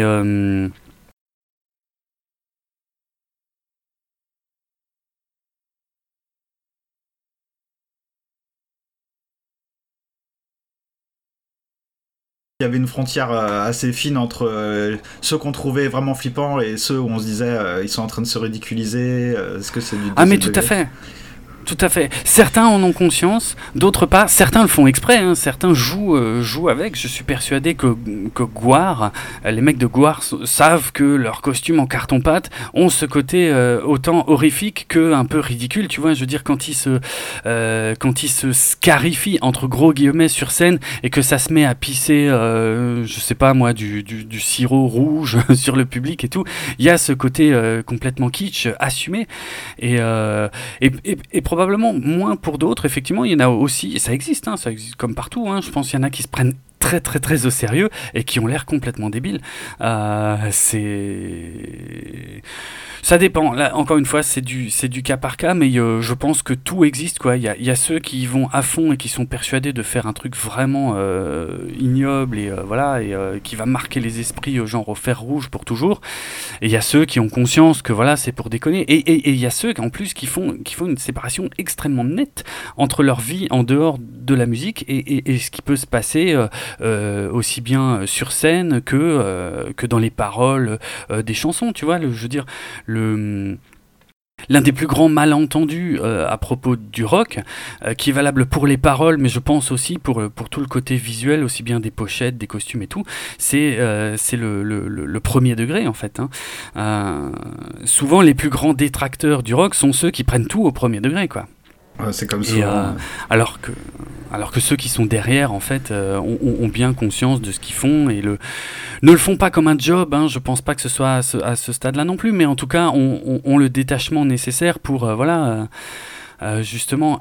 Je pense que pour, pour, pour, pour, construire un peu là-dessus, tiens, j'ai envie de partir sur le fait que justement, il y a une volonté de séparer clairement probablement la vie, j'en sais rien, normale, civile, et et le côté monstrueux euh, de la musique qu'on va proposer euh, en tant qu'artiste. Euh, pour, pour, pour, en fait proposer un exutoire, c'est-à-dire aussi bien à soi-même, je pense, en tant que musicien, tu vois, c'est un moyen de, c'est un moyen de faire le con, c'est un moyen de, de, dire ah putain, mais voilà, tous ceux qui me font chier, tous ceux qui m'emmerdent, ben là, mais je, vais, je, vais, me déguiser, je vais me, ou je vais, ou, je vais hurler des paroles vraiment des trucs dégueulasses, monstrueux, tout, mais c'est pas encore une fois, c'est pas du premier degré, mais ça va me faire du bien. Et avec le, l'espoir que ça produise la même chose, en fait. Euh, que ça produise la même chose chez, le, chez les spectateurs, quoi, ou chez les, chez les auditeurs, chez eux, quoi. Ça va. Euh, euh, c'est une plongée, si tu veux, dans un univers effectivement monstrueux clairement séparé de l'humain, mais en fait c'est une pause, on va dire, que tu te prends, euh, j'ai presque envie de dire, dans ta vie euh, ou dans ta journée ou je ne sais quoi, euh, pour dire bon, voilà, laisse-moi. laisse-moi laisse-moi dériver laisse-moi partir un peu là-dedans là quelques instants et je et, ça me fait ça me fait du bien et, ça me détend et après on revient à la vraie vie parce que la vraie vie elle est elle est ce qu'elle est mais voilà c'est ça fait pas de mal de s'évader un peu alors encore une fois, c'est une question après d'envie, de personnalité. Il y a des gens qui vont préférer s'échapper vers, des, univers plus beaux, plus magiques. Euh, mais, je pense que la recherche, en vrai, euh, est la même, en fait, euh, que, ce soit euh, avec des monstres ou avec quelque chose de beaucoup plus soft. Je, je pense que la volonté de base est la même. Ce n'est que mon avis. Hein, et en tout cas, j'aime bien l'idée euh, de que le, le, monstrueux euh, là-dedans, euh, c'est pas juste voilà un truc au premier degré, déjà un personnage pour faire peur. Que le but c'est pas, enfin, c'est pas faire peur pour faire peur, mais que ça soit presque de de de, montre, de ouais de jauger ou de mettre une limite. Tu, mm-hmm. parce que dans mon petit sujet là, euh, je- j'aime bien l'idée. Enfin, je, je sais pas, j'en étais amené à, réf- à réfléchir là-dessus que même un monstre, euh, un personnage, quoi, euh, bah, Cthulhu notamment, euh, parce qu'on parle souvent de lui, mais j'ai l'impression même dans les paroles Ouais. des chansons, même Cthulhu, c'est pas. le mon... c'est pas un personnage monstrueux, c'est plus un phénomène de limite Ouais. en tant que tel, quoi. Tu vois, tant qu'on le considère encore comme un personnage et qu'on regarde, euh, qu'on s'imagine Cthulhu genre un, poulpe géant, on n'est pas encore, Mhm. euh, on n'a pas atteint encore le monstrueux. Le monstrueux, c'est euh, qu'est-ce que ça, c'est quoi la limite euh, ultime qu'on essaie de. Ouais, mais je suis, Ouais. Je, suis- je suis bien d'accord, je suis bien d'accord. C'est, c'est, c'est justement, voilà, c'est euh, le, le vrai monstrueux, c'est souvent ce qui, ce qu'il y a derrière et, le, et, et- et- et la représentation de Cthulhu aujourd'hui. Je pense pas qu'elle fasse peur, quoi. Euh, à part peut-être aux, très jeunes enfants, ce qui est normal. Mais, euh, mais euh, il faut, il, va falloir se plonger un peu plus dans le truc, dans l'univers que Lovecraft a, créé, qu'il a essayé de décrire et tout pour, pour, pour avoir la vraie plongée dans, dans l'horreur et dans, et dans l'univers monstrueux. Les codes évoluent avec le temps. Hein. Je, je, comment dire, euh, euh, une, une, pochette d'album qui euh, aujourd'hui est considérée comme relativement très standard pour du, pour du métal, par exemple. il y a 20 ans, ça pouvait être des choses extrêmement choquantes. Donc la société, j'ai envie de dire, évolue avec les monstres en fait. Les monstres sont à plus ou moins à peu près toujours les mêmes.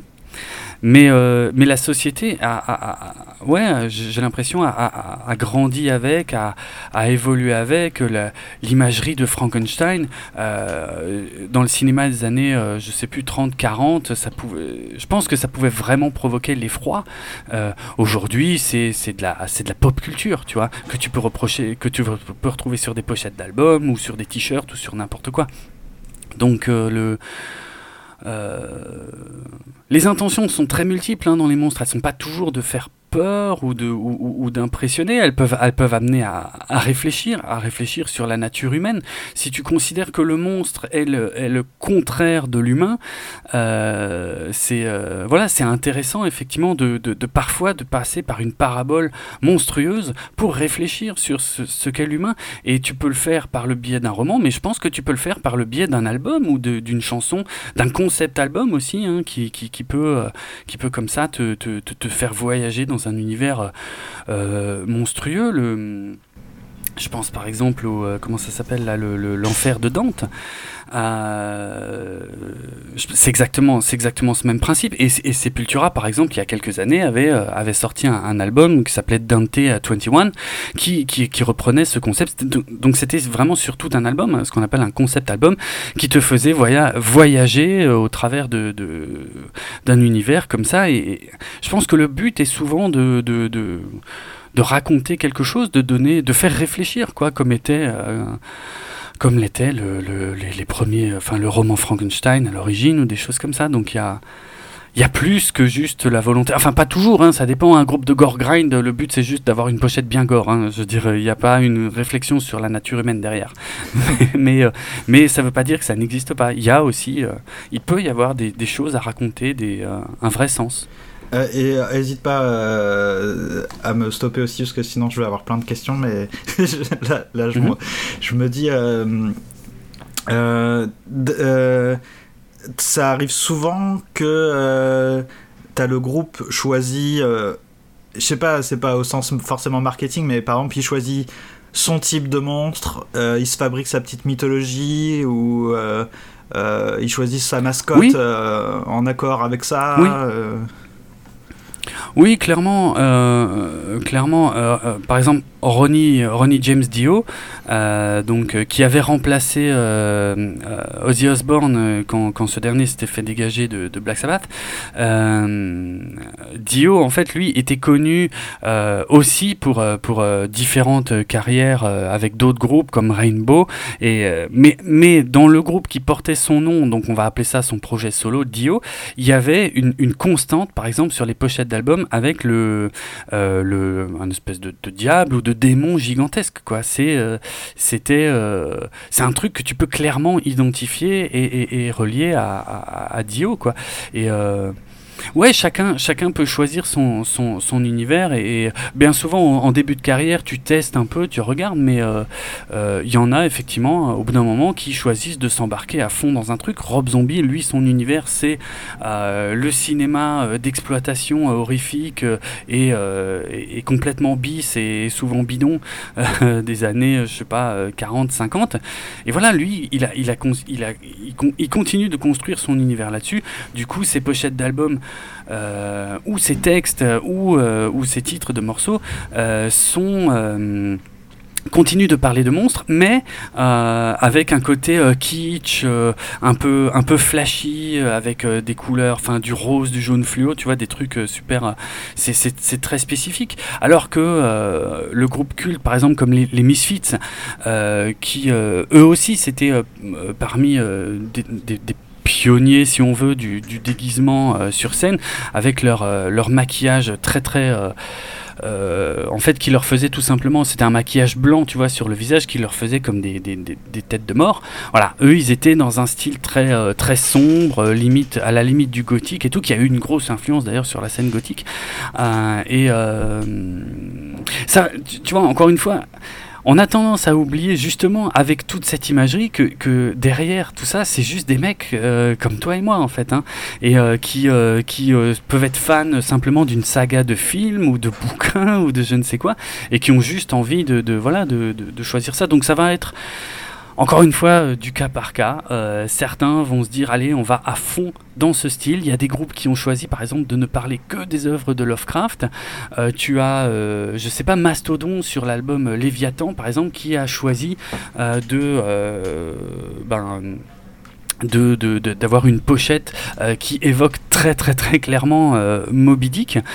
Et voilà, c'est un choix. Ouais, ça se fait, mais après, il y a, y a pas que ça. hein, Il y a des choses. euh, Il y a de tout hein, dans, dans le métal et dans le rock. hein, Il y, a, y a du grand guignolesque. Il y a des groupes qui parlent que, euh, que de sexe aussi, euh, ou de. Voilà, de, de un peu tout et n'importe quoi, de, de, de galères de tous les jours, ou de, de Pickle, un groupe comme un groupe allemand Tankard. Un, un, un Tankard, c'est un gros boc de bière. Bah, le groupe Tankard, par exemple, a choisi de, de parler principalement de bière. Et de- voilà quoi, mais pas que, hein. ils ont aussi des vieux morceaux qui parlent d'aliens ou de choses comme ça, mais euh, euh, c'est, euh, ce sont des choix artistiques euh, comme des autres, hein. je sais pas, je sais pas trop quoi te dire euh, d'autre sur le sujet, mais ce c'est, c'est encore une fois, ça fait partie du truc et c'est, tout à fait accepté et, voire même franchement convenu en fait dans le rock de, voilà d'avoir euh, une imagerie bien précise euh, associée à, à certains groupes ou styles. hein, euh.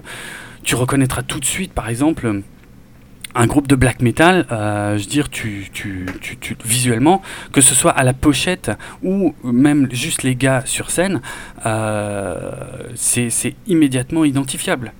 Au type de maquillage, au type de fringue, euh, voilà, c'est, il n'y a pas de doute possible, quoi.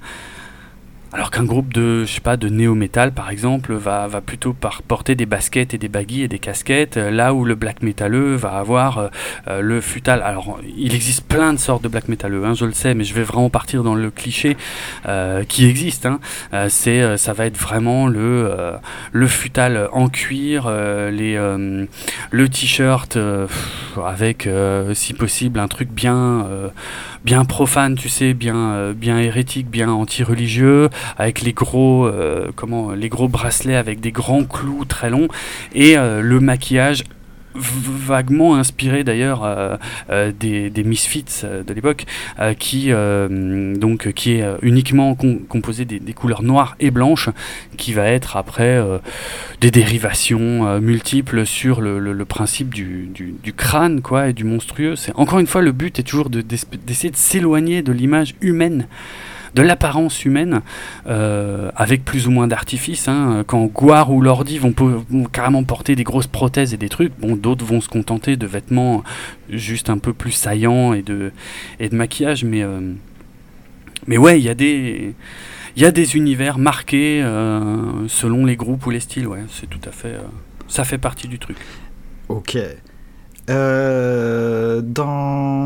je me posais la question, tu en as parlé tout à l'heure euh, déjà, Mhm. le- quand on dit genre qu'il y a un truc de monstrueux dans la musique au sens euh, euh, les sons, euh, la, dissonance, éventuellement Ouais. les, les accords, les- les- la suite d'accords un peu démoniaques, etc.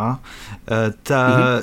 Comment ça s'est goupillé un petit peu? C'est genre, il y a eu une recherche particulière propre à chaque groupe de trouver des sons qui faisaient quoi en fait, euh, qui étaient particulièrement Clairement. inécoutables.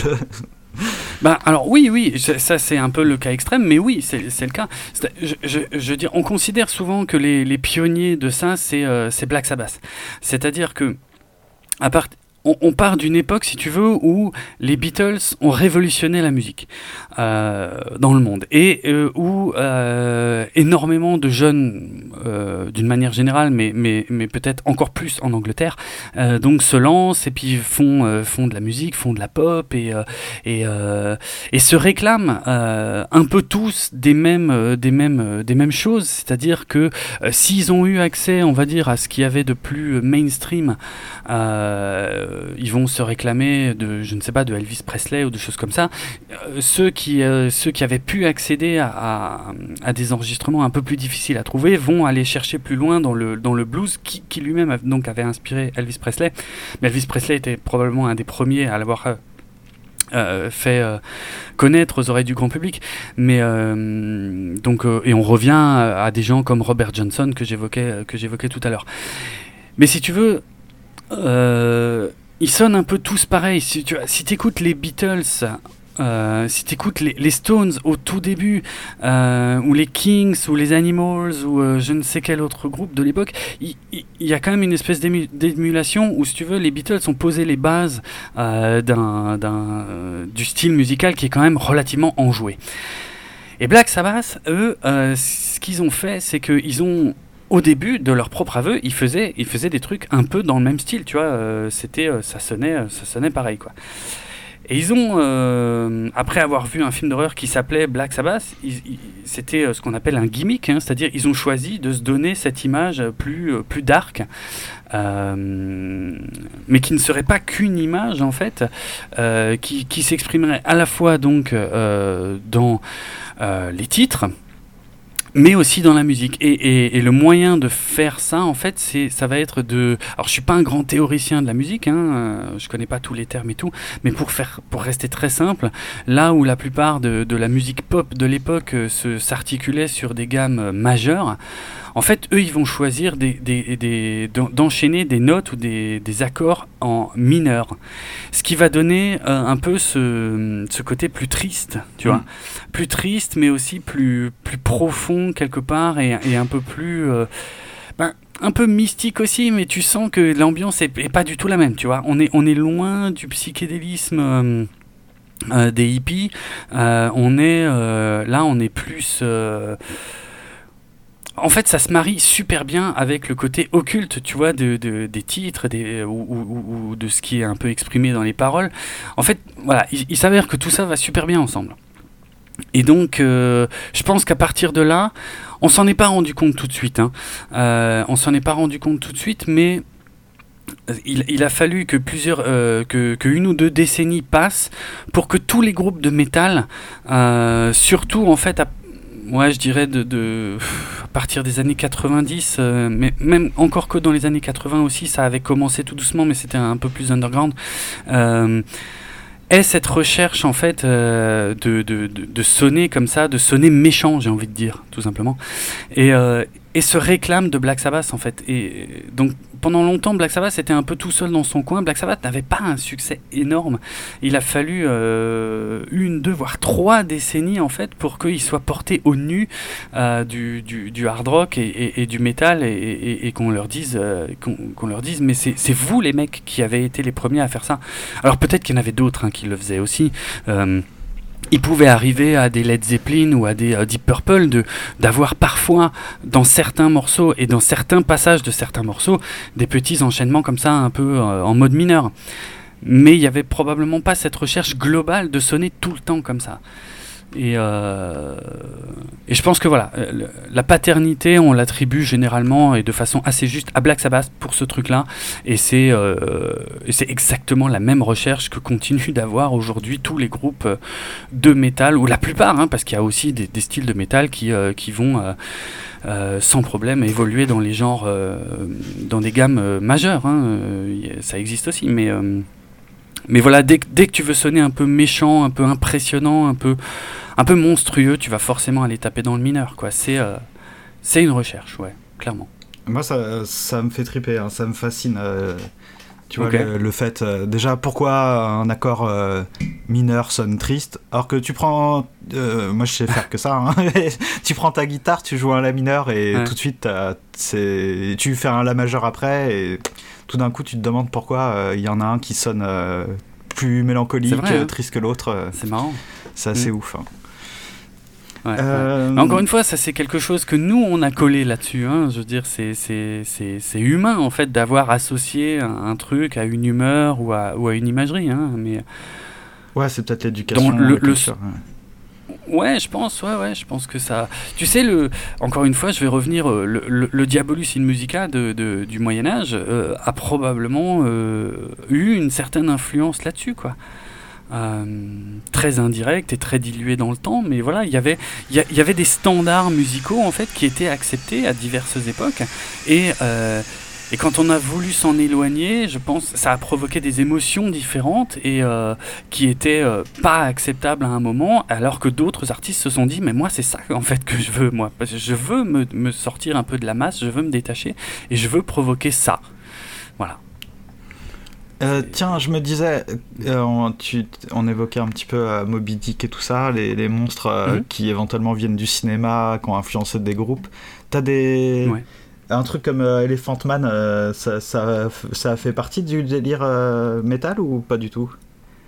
Alors là, comme ça tout de suite de mémoire, je crois pas, mais, mais, mais d'un autre côté, ça me paraît pas impossible. Euh, ça me paraît pas impossible du tout. Je veux dire, le, le, le monstre, comme, comme cet excellent exemple là que tu nous donnes, le monstre peut avoir un côté complètement dramatique, effectivement. Euh, et euh, la musique rock, même avec tous ses côtés, encore une fois, grand, gui- grand guignolesque et tout, ne- ne- n'est n'est pas forcément étrangère à ça. J'ai malheureusement par contre pas d'exemple là tout de suite en tête qui me permettrait d'illustrer ça, mais euh, à l'image de, cinéastes qui, se servent parfois des monstres pour dénoncer des choses euh, euh, pas très cool, ça me paraîtrait pas du tout étrange que, des artistes l'aient fait. J'ai envie de penser à Alice Cooper parce que Alice Cooper a vraiment vraiment passé en revue plein d'aspects de la vie. Lui, il a parlé de il a parlé de sexe, tu vois, de façon assez crue avec Feed My Frankenstein, mais, mais il a parlé de, de plein d'autres choses, euh, notamment d'alcoolisme et de, de, de, ouais, de choses plus graves. Mais est-ce que c'était par le biais de monstres? Là, j'ai malheureusement pas un exemple précis euh, en tête. Alors attends, je, moi je me suis permis de faire ma petite recherche dans mon coin. Ah oui, oui, ça Apparemment, m'intéresse. il y a Mastodon, Elephant Man. Ah ben ok, bah, c'est pas impossible. De toute façon, il y a énormément de, morceaux, euh, donc dans vraiment tous les genres confondus du rock, qui sont inspirés de films, euh, de films cultes. euh, c'est extrêmement courant, donc ça m'étonnerait pas du tout qu'il y, ait- un titre de Mastodon. Mastodon est pas un groupe dont je maîtrise euh, l'ensemble de la discographie, loin de là même d'ailleurs, pour être franc. Mais euh, ça me semble ni surprenant, ni, ni, ni étrange, ni rien. Euh, en fait, ouais, pardon. Tout à fait possible. Bah, en fait, je pensais à Elephant Man parce que j'aime bien l'idée que, que t'as. et que- comme euh, dans Elephant Man, t'as un côté, euh, faut dépasser l'apparence euh, monstrueuse pour aller Mhm. vers autre chose, de la compréhension, la réflexion sur ce que c'est qu'un homme. Je me suis dit, pourquoi pas, euh, du coup, euh, en, dans, dans un groupe de métal. Ça- Euh, non, mais ça se fait clairement. Je suis certain qu'Alice Cooper l'a fait parce qu'Alice Cooper avait vraiment à cœur de, de surprendre son audience. à des époques où, par exemple, les, les critiques considéraient que, que, que, que, que c'était même pas de la musique ce qu'il proposait, euh, lui, il essayait de complexifier encore plus la, la structure de ses morceaux. euh, et. euh, surprendre, comment dire les, les, rockers peuvent, peuvent parfois surprendre sans, sans, forcément chercher à choquer, ou alors à choquer, mais, mais, mais à choquer dans l'autre sens, c'est-à-dire à, à, dire regarde, regarde tout ce que tu penses de moi, et en fait derrière je suis qu'un mec quoi, euh, un mec comme toi et, et, et, je me lève et je vais chier et, comme toi je dirais et voilà. Et ça je suis certain que beaucoup l'ont fait aussi quoi. C'est ça, ça, me paraît une évidence absolue il y, a, y, a, un truc que je me demandais ce que j'essaie de de, de, de, convoquer ma mémoire de, de film de, ouais. où il y a des monstres où euh, la bande son serait euh, du métal. Ça, ça, existe souvent ou c'est moi qui... Il y en a plein. Ouais. Non, non, il y en a, euh, ouais, ouais, ça, se fait pas mal. Euh, tu as eu, euh, alors encore une fois, Alice Cooper. Hein, Alice Cooper a, avait fait par exemple la, bande originale de, de Jason, donc Vendredi 13, numéro 6. Euh, c'était quelque chose d'extrêmement courant. Après, il y a des films, par exemple, il y, a y a, un film d'horreur, je crois, des années 2000 euh, que j'ai jamais vu, qui est euh, Alone in the Dark, qui était l'adaptation euh, d'un jeu vidéo ah oui. euh, horrifique. J'ai jamais vu le film parce qu'il paraît que c'est vraiment pas bon, mais le, le, la BO est une, est une super compilation de métal, quoi. C'est pas du tout bizarre ni choquant je dirais, d'une part, d'avoir du métal dans, du cinéma horrifique, voire même d'aller euh, convoquer, euh, euh, d'aller chercher les musiciens, d'aller chercher les mecs de Motorhead, ouais, d'Alice Cooper et je ne sais combien d'autres, hein, de, de, de, pour ou faire des apparitions dans les films, ce qu'a fait Alice Cooper d'ailleurs dans, par exemple, Prince des Ténèbres de, de Carpenter. ou ouais, ou pour composer spécialement la la BO quoi c'est euh, t'avais euh, je crois Hellraiser c'était euh, attends voir je crois Hellraiser pas que je dise dans le désordre si je me souviens bien la BO d'Hellraiser c'était le titre Hellraiser joué par Motorhead mais c'était une reprise de Ozzy Osbourne par exemple. Tu vois on retrouve bon en plus j'ai tendance là à citer tout le temps les mêmes mais c'est parce que c'est un peu les grandes figures quoi mais euh, mais je sais pas moi le premier film Resident Evil le générique de fin c'était Slipknot quoi c'était c'était pas du tout bizarre. Euh, un Marilyn Manson aussi euh, avait participé, par exemple, je ne sais plus, à, au, au, second film Blair Witch. Euh, Marilyn Manson, c'est pareil. Bah, Marilyn Manson, de toute façon, a fait globalement la même chose qu'Alice Cooper. Hein. Il était considéré comme l'ennemi le, le, numéro un aux États-Unis, comme Alice Cooper en son temps, a beaucoup joué avec les codes de ça, et ensuite a essayé de, de, montrer une facette plus humaine de lui-même. Donc mais euh, bref, euh, pour rester sur le cinéma horrifique, non, non, les, les, les liens. Il euh, y, a même, y a même quelques films d'horreur qui, euh, qui parlent de métal, de hard rock, euh, qui prennent cette base. Enfin, moi j'aime bien en plus les films d'horreur où il y a un métalleux. J'aime beaucoup quand il y a un métalleux dans la bande, tu sais. C'est généralement celui qui sait, tu vois, celui qui sait. Ah oui, mais moi, attendez les mecs, le 666, là, moi je sais ce que c'est. En fait, c'est le chiffre de la bête, tu vois, alors que. Euh, c'est un peu cliché, mais c'est euh, moi je trouve ça fun quoi. Mais les, les, liens sont évidents. Il sort sa planche de Ouija, euh, bah, c'est ça. C'est ça. Et puis un mec comme Rob Zombie, lui, il fait carrément, euh, il fait les deux. Hein. Lui, il fait, il fait des films et il fait de la musique. Et, évidemment, euh, pour, pour illustrer sa musique, il réalise lui-même ses clips de manière euh, de, assez étrange parfois. Et, et, et, dans l'autre sens aussi, hein, pour, pour illustrer ses films, c'est lui qui, qui, va travailler la musique. Donc il y a, non, non, il y a un vrai pont entre les deux plus qu'évident et, euh, et, pas du tout cliché, hein, qui, qui, est généralement bien accepté dans le, dans le, dans le milieu. Hein. Mais ça c'est ouf, euh, ça c'est ouf que, que le, même j'ai l'impression, alors je sais pas s'il euh, y a des exemples, mais que c'est une, une, des rares euh, musiques, euh, enfin genre de musique, univers musical qui a influencé bah, forcément les mascottes, les illustrations, les déguisements mm -hmm. et tout ça, mais qui a influencé à sa manière sûrement euh, le, bah, le, cinéma ou même notre représentation des monstres. J'ai l'impression que si tu penses euh, monstre, tu vas peut-être penser à des trucs qui ressemblent à des pochettes euh, de, de, métal. Euh. Ouais, c'est vrai, c'est vrai. ben, après, il existe évidemment des, des artistes, encore aujourd'hui, tu vois, qui continuent de peindre ou de proposer des œuvres purement graphiques et, et, franchement horrifiques ou monstrueuses. Mais j'ai tendance à croire que euh, ce qui a le plus de chances aujourd'hui de toucher effectivement là, un public de masse euh, à l'image. En plus, en plus, tu vois, on voit, on voit de moins en moins, par exemple, de, d'affiches de, cinéma, euh, de, de films d'horreur en tout cas. je les trouve très très soft par rapport à ce qui pouvait se faire il y a 30 ans. Donc le, le, monstre n'existe plus vraiment sur la place publique aujourd'hui par le biais du cinéma, en tout cas des affiches. Mais par contre, par le biais du rock et du hard rock et du métal et, de ses pochettes et des t-shirts, euh, ouais, là il continue euh, évidemment, évidemment à exister quoi. Et c'est toujours et je, et dis pas, je vais pas dénigrer les bouquins ou quoi, mais une, une couverture d'un livre, euh, c'est quand même petit. Euh, ça va être moins marquant que euh, qu'un mec qui se balade avec un t-shirt ou, euh, ou qu'une qu'une belle pochette d'album que tu vas voir, je sais pas, enfin que tu que as encore une chance de voir dans un rayon de disques. Hein, effectivement, contrairement au cinéma d'horreur où je trouve que vraiment les visuels sont de plus en plus soft et en plus de, de plus en plus calibrés, tu vois, ils, se ressemblent tous. le métal continue de perpétuer euh, quelque part le, la, tradition des monstres, ouais, euh, visible en tout cas, visible au plus grand nombre. Tu me fais penser qu'il faudrait que je me balade avec euh, mon exemplaire de, du Necronomicon de Lovecraft sur la tête, bien visible dans le métro, parce que c'est l'édition, je sais pas, américaine, c'est genre on dirait un bouquin de sorcellerie quoi, c'est vraiment un truc noir avec des dessins chelous dessus, excellent le bouquin. Excellent.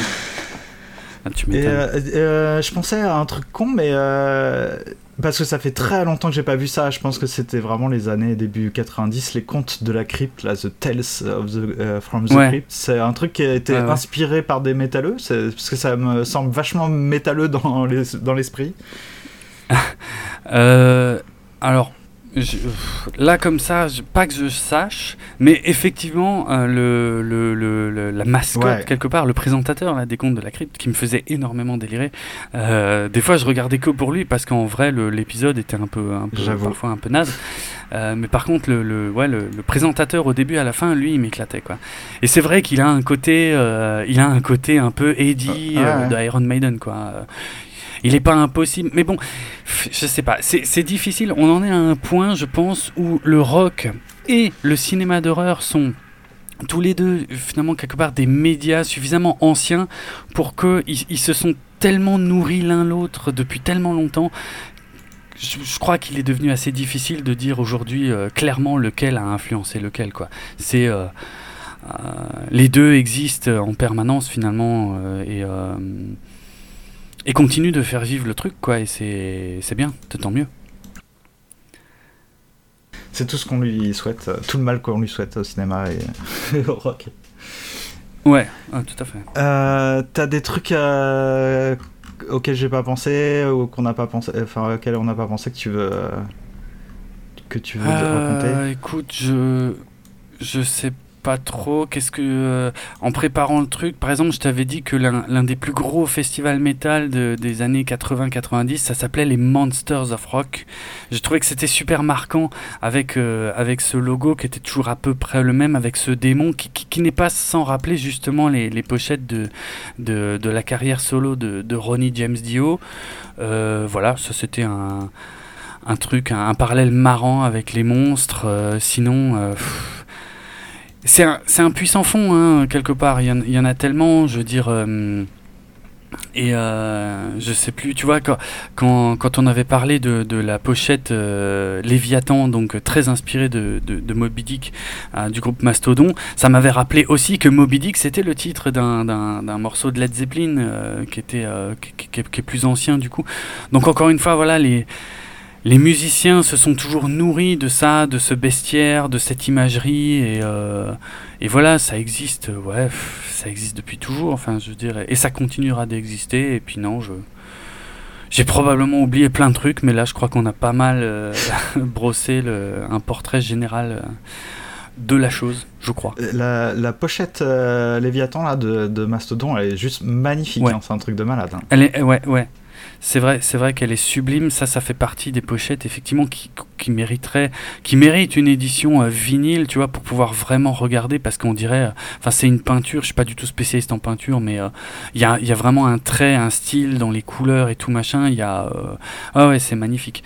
Heureusement, heureusement, il y a, il existe encore des, des, des, artistes qui travaillent, qui travaillent les pochettes. C'est plus comme autrefois. Bon, on a tendance, quand on dit ça, on a tendance à oublier qu'il y avait aussi des pochettes, des pochettes à chier autrefois. Hein. Il y avait parfois des trucs vraiment immondes avec juste un carré, une photo, et puis euh, voilà quoi. Mais euh, il y, a, y, a, plein de pochettes d'albums. Il y a des bouquins là-dessus, hein, avec euh, juste sur les pochettes d'albums de rock. Il y, a, y avait même il y a quelques années un bouquin qui était sorti en France sur justement toute l'imagerie du, du métal, avec, avec une séparation très nette justement entre les pionniers. Euh, ce qu'on retrouve généralement plutôt dans le trash, ce qu'on retrouve plus dans le death, ce qu'on trouve plus dans le black, euh, et, et, aussi dans d'autres styles comme le, le, le, le heavy metal ou, euh, ou, le, ou le néo ou je ne sais quoi. Chacun a son identité, les, mais les monstres, euh, les monstres ont quand même euh, une, une, part largement majoritaire, en tout cas, quel que soit le style, il y, y, a toujours moyen de mettre un monstre à un moment quelque part. Bon, si. Ah, vas-y, pardon. Ouais, non, mais j'ai voilà, j'ai fini. Mais heureusement, en tout cas, ce, que je voulais juste dire, c'est qu'il y a encore des gens qui, bossent, qui font des, pochettes magnifiques. Et d'une manière générale, les pochettes de, du groupe Mastodon sont très, très, très travaillées. Hein. Parfois, ça part dans des trucs euh, vachement psychédéliques. Mais, euh, j'avoue, euh, que, je sois fan ou non, euh, en fonction des pochettes, il y a, le, travail qu'il y a derrière est, largement remarquable et, plus que louable. Donc, euh, je suis très content que ça existe encore. Écoute, euh, il n'y a pas longtemps, euh, j'avais tweeté, mais j'étais passé dans, par hasard devant une expo sur les pochettes, mais hélas, là c'était du pop, la fin de la pop. Mm -hmm. Et, mais c'est okay. super joli aussi, hein, super intéressant. C'est là que tu vois que as, bah, des fois tu as, des, ouais, as du vrai travail de design, euh, d'illustration. Ouais. Mais il n'y avait pas. Je me suis dit, waouh, je vais voir des pochettes de, de monstres sur des pochettes de métal, mais non, il n'y avait pas le métal. ouais, bon. C'est pas, en soi, c'est pas grave. Je suis sûr qu'il y a énormément de choses hein, dans la pop aussi. Euh, c'est une autre approche, mais je suis sûr qu'il y a plein de trucs très, très, très sympas. Et il y a des trucs, euh, parce que là, bon, évidemment, on, on t'a parlé de métal. Il y a mm. les monstres dans. Je sais que j'ai déjà vu euh, du, du, du, un truc de rap qui s'appelait euh, Moby Dick. Enfin, il y a, le, les monstres se baladent euh, en dehors, mais peut-être pas pour les, pour les mêmes raisons, tu vois. Mais Peut-être. Peut Écoute, là, je, par contre, je saurais pas te dire. J'ai, par contre, j'ai en tête effectivement. Alors, c'est, du rap, mais pas que. Euh, comment il s'appelle euh, ces zigotos euh, Je sais pas si tu connais. Euh, c'est un groupe français. C'est, euh, ça va me revenir. Je l'ai noté en plus quelque part. Stupéflip. Ah oui. Excellent. et, il me, il, il, me semble que sur le premier album de, de Stupéflip, il y a un morceau qui s'appelle Les Monstres. Juste les monstres. Ah oui, oui, très, très et juste. Le, et le je refrain, c'est déjà tout petit, j'aime bien les monstres et tout machin. Donc ouais, ouais. voilà, ça me. C'est que je les ai vus en C'est, concert. c'est peut-être pas le morceau qui sonne le plus hip-hop. Ah ouais Ouais. Excellent. Ah, ah ça doit être sympa en concert. Musique. Bah en fait, euh, mm. à l'époque, euh, je pense que j'aurais, je, je, j'aurais pu, j'aurais pu euh, tourner comme toi. non mais j'écoutais des trucs comme ça. Euh, euh, okay. oh, ça devait être fin du collège, un truc comme ça. Je sais plus trop ce que j'écoutais, mais Stupéflip, je m'en, je m'en souviens. Et en fait, on était allé okay. à la fête de la musique qui passait à Paris sur la scène Oui FM. Je sais pas s'ils existent toujours ces mecs-là. Ouais, ils ont, ils ont fait un quatrième album qui a été crowdfundé. je crois que c'était il y a un ou deux ans. Mais c'est vrai que même quand ils, eux, eux, je sais pas comment ils se définissent musicalement, mais je me souviens d'une interview donnée euh, dans Trax où ils mettaient en scène le truc. Mmh. Euh, ils ont des, ils se déguisent aussi. Euh, le chanteur apparemment il a un, une espèce de masque chelou devant le sur le visage. Oui, oui. Ouais. oui, oui. Même si c'est pas du métal, je sais pas ce ah que ouais, c'est. Ils... Euh, écoute, eux-mêmes se définissent comme rap, rock et, pff, et, je ne sais quoi, et en fait, et un peu tout ce qui passe, et électro, et un peu tout. Ce que je trouve cool aussi, hein, quelque part, parce que je, enfin, je sais pas comment il fait pour pour pouvoir écrire dans autant de styles différents, mais en tout cas, moi, je, suis, je suis admiratif. Et les monstres sont aussi euh, vraiment très, très, très présents dans l'univers de, de, de hein, visuel, mais aussi dans, dans les morceaux. hein. Il y a un côté parfois aussi très étrange et dérangeant dans, dans ce qu'ils ont pu faire. Quoi. C'est pour ça que j'aime bien d'ailleurs. Ouais, bah, ça parle souvent. Enfin, j'ai plus trop les paroles en tête, mais ça, ça parle de trucs bizarres, euh, etc. Ouais. Euh, t'as, t'as ça dans les paroles, ouais. Mm. Euh, bon, bah écoute, euh, on ne peut pas avoir tout dit, mais Non, je pense pas. Non. on, on a papoté, on va dire, une bonne heure et demie sur le sujet. Ouais, Donc, ça va. comment conclure un truc pareil? Tu, tu vas nous faire écouter un petit morceau pour la fin? T'as gardé un truc? Euh, oui, alors bah, je peux te proposer effectivement un, titre de euh, Anthrax, le groupe Anthrax. Donc, euh, bon, genre Metallica au début, Anthrax à la fin. Bon, j'ai- j'aime le thrash metal, donc effectivement, c'est pour ça que je parle de, de, Metallica, Anthrax, Megadeth, Slayer. hein, c'est un peu les les quatre grands euh, Anthrax qui est toujours euh, qui est toujours très en forme qui a, sorti un, album que je trouve très très chouette en 2016 qui s'appelait For All Kings et euh, bah, le second morceau s'appelait bah, le, le très bien nommé pour l'occasion Monster at the End et donc voilà ce que je te propose pour, pour conclure l'émission. Ok, et ben merci. Et comment on te suit sur les réseaux sociaux ou autres Alors, euh, bon, 24 FPS est présent euh, sur, euh, sur Twitter, sur Facebook. Euh, je, vais surtout, on va dire, mentionner mon compte Twitter à moi, qui est arrobase, Dravenardrock, donc qui s'écrit D-R-A-V-E-N-A-R-D-R-O-K. Euh, tu vois toujours le K. Toujours là, le. Ouais, mais ça vient de là, hein, ça, ça vient de là aussi, hein, c'est la même, c'est la même idée. Donc voilà. J'étais bénévole euh, dans une euh, MJC, dans la MJC de, du patelin dans lequel euh, j'ai grandi et j'ai Ouais. le programmateur de, de la salle de concert, il y avait un café concert, était un, un, un métalleux, je pense, hein, et son groupe ça s'appelait Coma avec un K. Bah voilà, mais ça m'étonne tellement pas.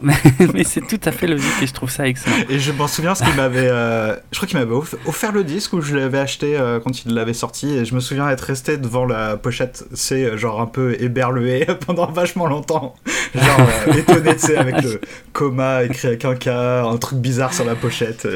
Excellent. Trop bien. voilà. Ah, moi je trouve ça excellent. Ça m'étonne pas. Cool. Bon, bah de toute façon c'est mon un de mes objectifs là, mais ça a bien commencé euh, grâce à toi notamment, hein, euh, c'est d'écouter plus de de rock en général et puis du métal et d'autres trucs euh, en 2018. Ok. Voilà. Il y a de quoi faire. hein.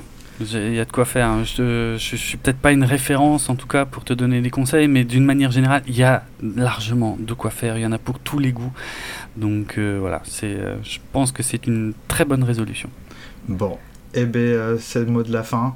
Écoutez du euh, hard rock et du métal. Super.